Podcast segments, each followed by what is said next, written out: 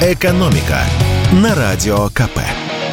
Здравствуйте, дорогие радиослушатели! В эфире наш ежедневный обзор главных экономических новостей.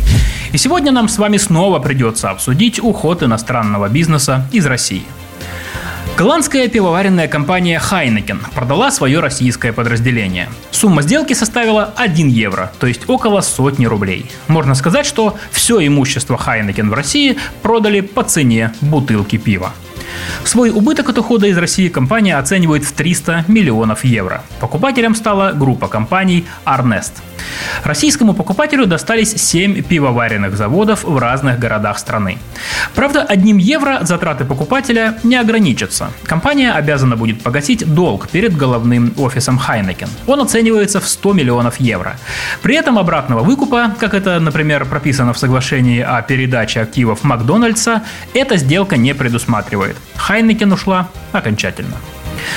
Голландская компания работала в России больше 20 лет и на данный момент занимает 12% российского рынка пива. В ассортименте три десятка наименований напитков.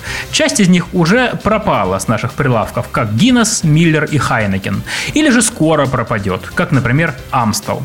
Про локальные бренды с русскоязычными названиями информации нет, но они, скорее всего, останутся. Это Бочкарев, Пит, Охота, Степан Разин, Три Медведя и некоторые другие торговые марки марки. Что известно о покупателе? Компания Arnest – это крупный производитель аэрозольной продукции. Доля на российском рынке составляет больше 50%. И именно эта компания выпускает такие известные аэрозоли, как, например, дихлофос. И еще сегодня давайте поговорим о мобильной связи и о том, как без нее не остаться. Роскомнадзор отчитался о том, что обнаружил 9 миллионов сим-карт с неактуальными персональными данными и требует у мобильных операторов, чтобы те поскорее разобрались с этой проблемой. Сообщение Роскомнадзора гласит, если владельцы не подтвердят информацию в ближайшие 15 дней после получения уведомления, то сим-карту отключат.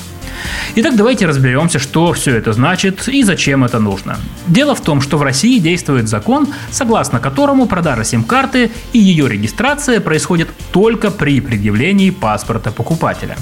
Как пояснил нам ведущий аналитик Mobile Research Group Ильдар Муртазин, до недавнего времени государство закрывало глаза на то, что данные покупателя, э, вернее данные владельца и те, по которым была выдана сим-карта, не совпадают. Ну, например, нередко люди пользуются сим-картами, оформленными на другого человека. Скажем, кто-то когда-то кому-то подарил свою симку, и нынешний владелец просто не в курсе, что можно и нужно переоформить ее на себя. Но в прошлом году решено было привести в порядок базы данных, чтобы вывести из тени те сим-карты, которыми уже никто не пользуется, либо чтобы заставить их владельцев внести новые актуальные данные. Ведь не секрет, что нередко симками, зарегистрированными непонятно на кого, пользуются телефонные мошенники. Именно поэтому с марта нынешнего года в стране заработали штрафы для операторов мобильной связи за подобные нарушения. Эти штрафы составляют от 300 до 500 тысяч рублей за сим-карту, если она неправильно оформлена на физическое лицо, и от миллиона до 2 миллионов рублей, если она оформлена на юрлицо. Такие драконовские штрафы операторы платить, конечно, не хотят, поэтому они будут отключать неопознанных абонентов. Но, конечно, все 9 миллионов номеров отключить невыгодно, поэтому операторы уже начали рассылать им смс -ки. Если человек не реагирует на смс, ему будут звонить. Если не отвечают, тогда сим-карту отключают на время.